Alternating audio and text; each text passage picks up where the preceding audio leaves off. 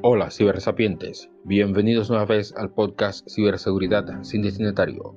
Pónganse cómodos e iniciemos. Esta vez les hablo sobre los famosos keyloggers. Hubo un tiempo en que no todo era ransomware. Era el tiempo en que nos preocupaba que un software malicioso registrara nuestras pulsaciones de teclado y se las enviara al cibercriminal. El mundo era blanco y negro en aquella, en aquella época. Fuera del romanticismo, hay dos tipos de keyloggers. Estos son hardware y software. En cualquiera de sus versiones la función es la misma.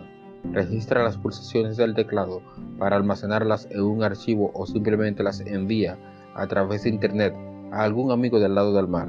Pero no solo captura las pulsaciones del teclado.